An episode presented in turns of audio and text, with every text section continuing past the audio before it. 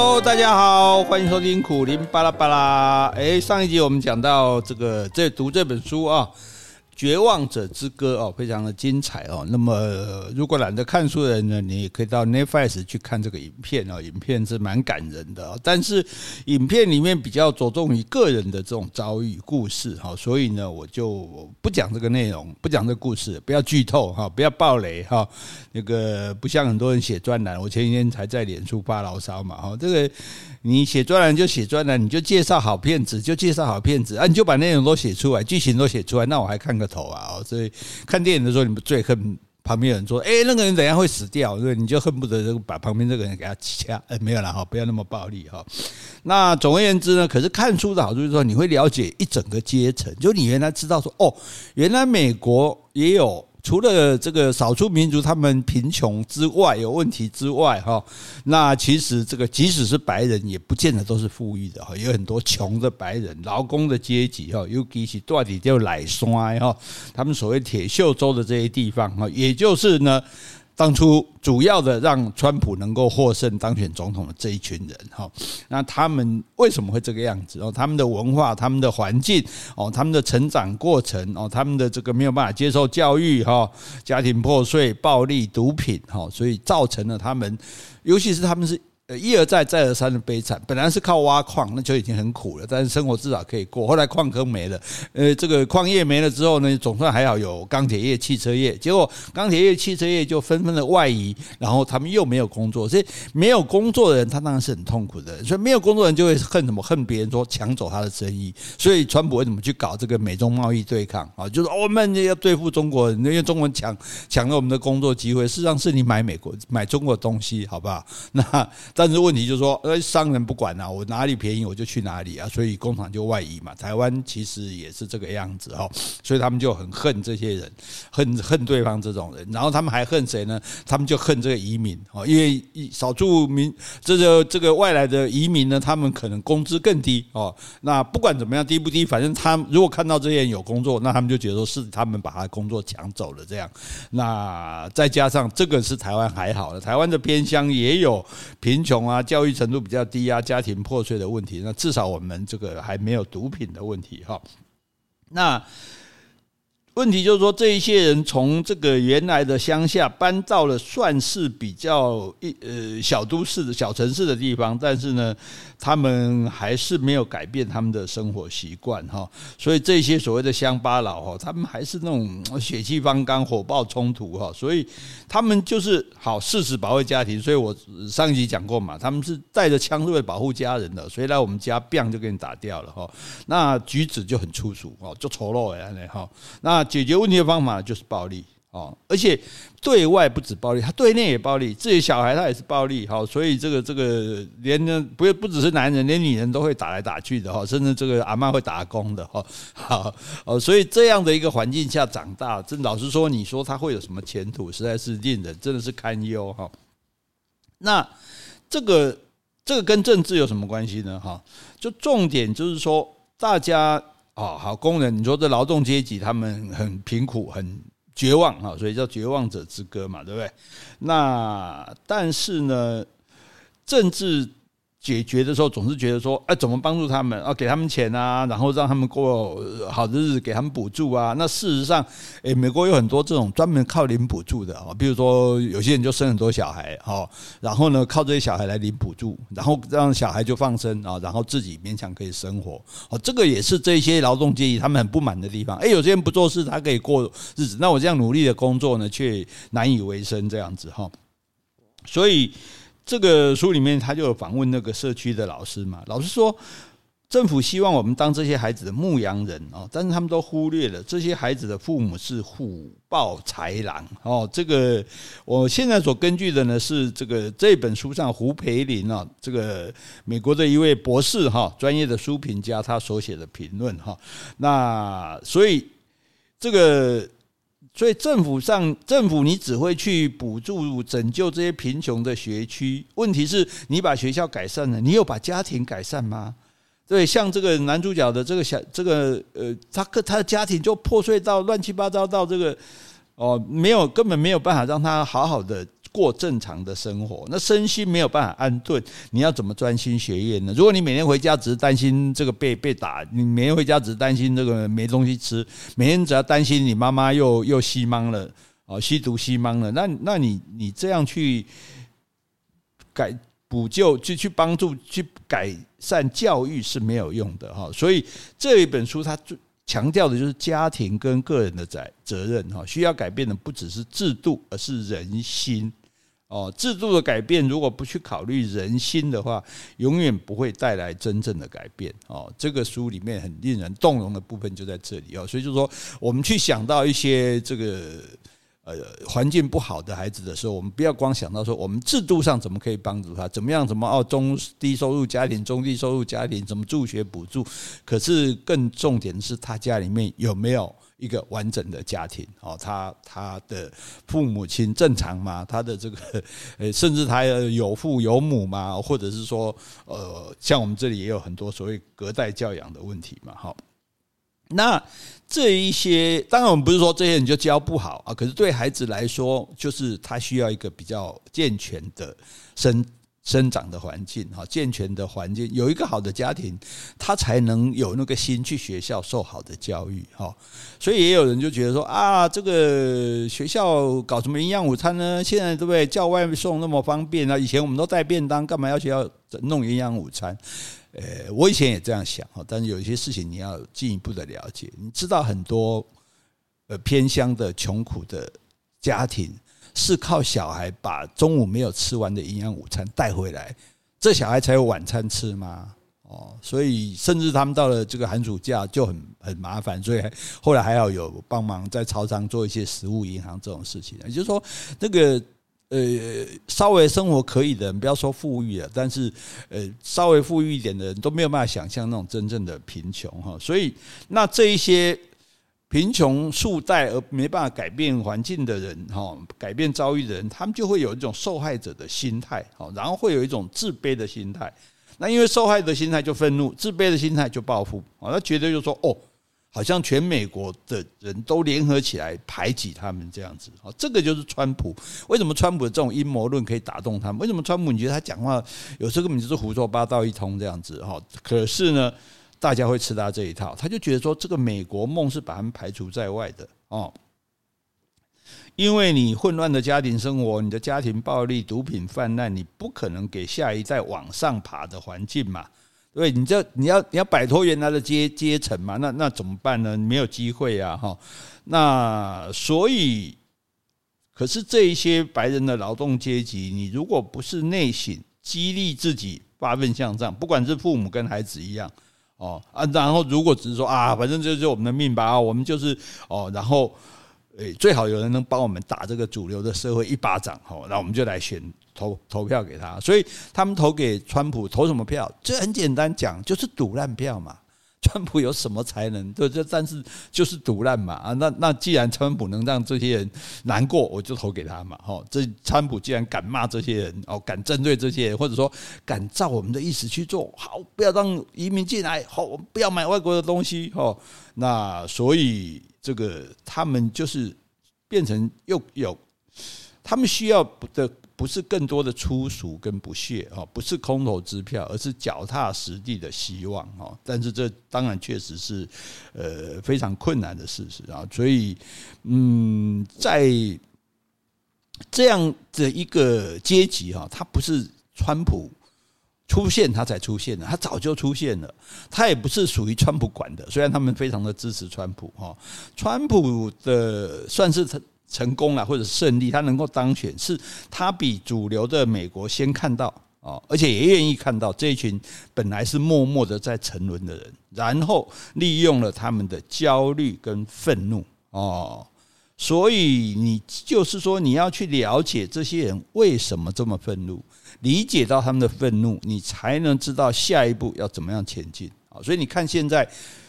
拜登做一件什么事情，就是大力的做基础建设啊，花这么多钱做基础建设干什么？基础建设花在哪里？一定花在自己国家嘛，活在自己国家，那就一定要请自己国家的工人嘛，那就是提供更多的就业机会嘛。讲穿的就是这样。所以，诶，拜登也不是没有学习到这个教训啊，就说哦，川普这样的人怎么怎么会出的出出来，然后怎么会让他这样乱搞一通？可是事实上是有一群人，他们的愤怒无处宣泄啊，你不能让他一直赌烂下去啊，所以你也是要啊考虑他的出路的这样子哈，所以。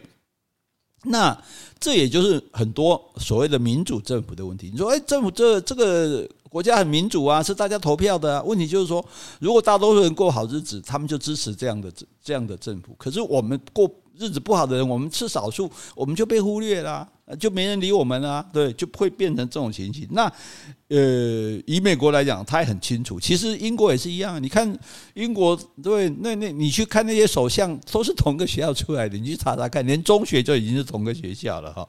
所以政府高层也是一样。哇，耶鲁的、哈佛的哦，然后就是一个精英的政府啊。其实民主政治本来就是精英政治哦，这一点大家搞清楚。民主政治最早的 democracy。不是只是不是指的每个人都有投票权的。雅典最早创这个民主政治是精英才有能投票，贵族才能投票。那今天虽然我们每个人都能投票，但是大家心里明白谁在管这个这个国家，谁在治理这个国家，谁在。掌握这个政府还是这一些精英的人嘛？你看哪一个不是有高的学历？哪一个不是而且都很有钱啊？你看那个一公布财产都是多少地多少钱的哈，这个穷的真的是很少哈。然后这一些人呢，他们就不会不会去讨好这个工人阶级，他们没有穷过嘛，所以他们不知道贫穷是什么样子。那他们怎么能够理解贫穷的人需要什么呢？哈？那川普啊，川普他房地产大亨哦，然后这个实境秀的主持人哦，那他也是诶，他也是常春藤名校呢，虽然没有哈佛、哈佛、耶鲁那么有名，人家也是那个华顿商学院的呢哈，而且他态度也是一个很高傲的人，可是呢，他就强调自己什么反精英、反体制哦，所以。虽然我们讲说啊，川普他成功，他是因为他种族歧视，他性别歧视，哈，所以女生都比较讨厌他，黑人也比较讨厌他。可是这一些分析，有这个作者讲的啊，作者在这个凡斯在访谈中强调说，这些分析都忽略了川普对这个族群来说最重要的吸引力，就是反知识分子。反对你们这些有读书的人，反对你们这些人哦，所以，所以这个甚至，所以为什么他有那么多反智的言论？你觉得这个根本不合理、不合理智的东西，但他他在那边讲，而且还很多人相信这样哦。包括你看他对 COVID-19 的那个态度，说啊，这个没事啊，这个很快就会过去的，这是哪里是一个知识分子的态度？但他就是要这样，他看不起你，你什么什么什么专家、什么学者，你们都鬼扯这样哈，所以。重点不是川普歧视黑人哦，他们也像比如说奥巴马，他不是歧视女人啊，比如说像希拉蕊，他是歧视，而且他有能力去霸凌、去钳制、去对抗这一些精英分子，就是长期看不起乡巴佬的这些精英分子哦。那而且川普是他就他是唯一一个人敢说说整个国家机器都被这些精英分子操控了哦，然后他。敢说这个话，大家就说啊爽啊，果然是这样，好难怪呢，我们日子那么难过。然后呢，他敢开那种支票，说让工业重回美国哦，因为所有的被排挤的这些工人阶层想的就是这样嘛。我想工作嘛，我工作才有收入，我才有正常的家庭生活，能让我的小孩受好的教育，然后我们到这里出团嘛。这其实这个。历来都是如此的啦，你不受教育，你是没有脱离自己阶层的希望。就像为什么中国这个古代讲说什么“万般皆下品，唯有读书高”，因为你这些农农人种田，你一辈子永远种田啊，你什么时候有机会出头？你去考试啊，你去考试，考上了是考上了这个进士，你就可以做官啊，做官你们全家就鸡犬升天了啊，对，所以。就这是改善生活唯一的方式。那对现在的这些美国的劳动阶级来讲，当然就是在美国设更多的工厂。所以你有看到这个川普跟郭台铭演的那一出戏吗？哦，在威斯康星州设厂，哇，要投资多少钱？要增加多少工作机会？结果后来有没有？没有嘛。专家一开始就讲说，阿伯科连的代志，在那种地方设那样的工厂，你根本就找不到那样有有有那种水准的工人，好不好？哦，那所以不管怎样，但是这这个东西。人只要人民相信他，他就买单嘛，他就投票嘛，哈。所以，二零零八年的时候，奥巴马讲那种话，哈，他说这些工人阶级就是靠他们的宗教啊，然后靠他们的枪支哦来反抗这个社会。然后二零一六年，希拉里说要把美国的煤矿工业终结掉。这些话，甚至包括这个这些话，你知道，这些话就是感觉就是不知道民间疾苦哦。然后听起来你就是在看清这个工人阶级，那你就是把他们推得更远嘛，哦，把他们。离这个精英政治更远哦，所以川普就用很直白的语言，左批奥巴马，右酸希拉蕊，帮这些沮丧的底层白人讨回面子，扳回一城，报了一仇哦。这样子呢，就足够让很多义愤填膺的这些蓝领白人啊，我就是我们讲的工人白人或者穷白人投他一票。哦，不管也不管了，不管他政见能不能真正解决他问题了。什么要在墨西哥边界全部筑墙，不让这个移民进来，告可怜的代情，筑万里长城啊啊，对不对？你又找个秦始皇出来，对不对？还说叫墨西哥自己出钱，那完全是鬼扯。好，但是呢，哎，不管，哎，讲丑陋的，看丑陋的，您别送就好，好。所以，川普这种直白的语言，哈，然后你说啊，川普讲话很粗鄙啊，哈，那乱骂乱叫啊，哈，可是大家真的都听不下去哦。所以为什么那么多媒体讨厌他，也也是这也是原因之一。知识分子讨厌他，这也是原因之一。可是，就是这些工人用的话，他们就这样就。川普就是演一个工人给他看啊，演一个这个没有水准的这种的的的劳动阶级的这种口吻啊，说做错刚一种一种人家来的恭维啊，哈，所以因为川普讲这种话，所以大家都大吃一惊，怎么会这种人在选总统呢？哦，他跟人家以前选总统都是精英嘛，讲话都很好听嘛，对，措辞简句都很注意嘛，哦，然后都很动听嘛，哈，可是川普如攻击中丑陋为越能够收买这群人的心。哦，所以你这个媒体也好，或者说这些呃自由派知识分子也好，你越嘲笑川普说哦，在你不追准，等于相对的，你就是在嘲笑这些工人阶级，哦另界让不追准，哦，那更让他们跟川普就站在同一个阵线。哦啊，不追准对啦，关键别的不追准是安怎啊？川普嘛不追准，那不追准的人就代表代表棍啊，问落来刀不追准的人啊，哈。所以呢，这个。当然，这个作者凡斯他自己是共和党员，但是他没有把票投给川普，因为他认为川普只是助长工人阶级的愤世嫉俗，哦，那就加深大家一个失败主义的心态，就说一切都是制度的问题，不是个人的问题。哦，你推给制度就很好了嘛。这其实我们套回来台湾，就是有一个人在那边讲的嘛，对，莫忘世间苦人多嘛，对不对？哎，所以你就把事情就推给，就是这个国家政府害的嘛，制度害的嘛，害我们都这么穷嘛。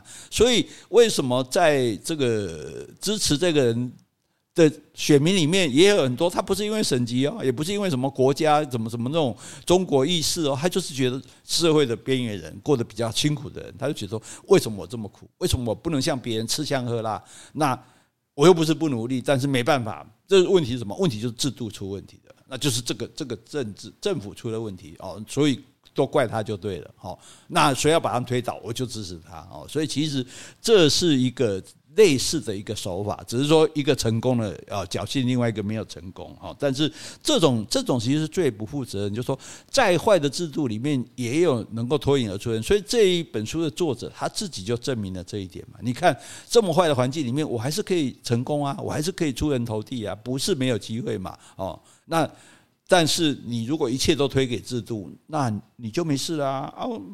所以这为什么叫失败主义？哎，我不习惯不丢啊，啊，就小会偶尔嘛，我哪话都对不对？哦，所以你这个样子，你就没有办法真正解决这些工人阶级他们在文化上的焦虑，在社会上的焦虑哈。所以呢，这个。诶，有媒体是说，这个作者凡斯他他现在想要从加州的戏骨哈，就你看他也变成精英了，所以你看这就是这样。那还好，就是说啊，劳动阶层即使有机会变成精英之后，这些精英呢，他们也开始就不重视劳动阶层。但是凡斯比较不一样哈，所以他说他要搬回这个 Ohio 去更贴近、更了解他的族群，他们所面临的难局和怎么办，怎么样能够帮他们解套。哦，所以如果他真的有心这样做的话，因为你真正是从这里出来的哦，所以所以你要代表底层的阶级不是不行，但是那你要真正的是底层啊，对不对？你今天要苦民所苦，你要自己真的苦啊，结果你自己过得很好，你都住豪宅、开名车，对不对？每天打麻将、对，喝酒作乐，然后你在那边说我苦民所苦，那那。会被揭穿的啦，哦，人人家会不相信的啦。那我宁愿我还不如去支持那真正很有钱的人，对不对？真的真的企业家大事事业做得很成功。那如果把政府当做事业交给他，他可能也会很成功哦。其实上次要是那个人出来的话，那个人已经当选了，呃，真的是这样子哈。好，所以那不重点哈，重点就是说，我们透过这，所以这个凡斯，诶，说不定过几年你看到他。就会当选美国的参议员，哦，甚至将来有一天来选美国的总统也不一定哦，因为他就是因为美国这样的地区啊，几乎没有哦。阿肯色州，克林顿算是在出来，可是他并不是劳劳工阶层出身的这种家庭啊，所以现在的重点已经不是说你是一个黑人来当总统，或者你是一个女人来总统，讲难听一点，那个都是为了骗选票的哈。那你如果真的是一个劳动阶级出来的，而且你真的是能够苦民所苦的话，哦，那而且真的提出一些具体的方案来解决这些人的问题，哦，不是以纯粹制度而已，哦，从内心从基本上哦，你去。改变这些人，那这些人为什么会听你的？因为你跟他们一样嘛，你知道他，你跟他们一样苦过，你知道他们的苦啊，所以你现在能倾听他们的苦，啊，也能真的想办法解决他们的苦哦，那是有可能的哦。所以，诶，我们是不会去预言哦，我们也不是搞政治的，我们不会去预言说哦，这个拜登会继续选啊，或者贺锦丽啊，或者是说哦，川普会卷土重来啊，或者是那个庞佩欧会出来选啊，那个都诶，我。在我在我来看，如果说美国总统的关键胜负是在这几个州的话，那这几个州能够代表这几个州的心声的人，诶，也许是值得我们注目的哈。所以你看，世界很好玩哈。如果我们不是读这个书的话，我们。怎么会了解呢？说，哎，川普这样的人怎么会当选啊？老实讲，我们喜欢川普是因为他挺我们啦，跟中国不好啦。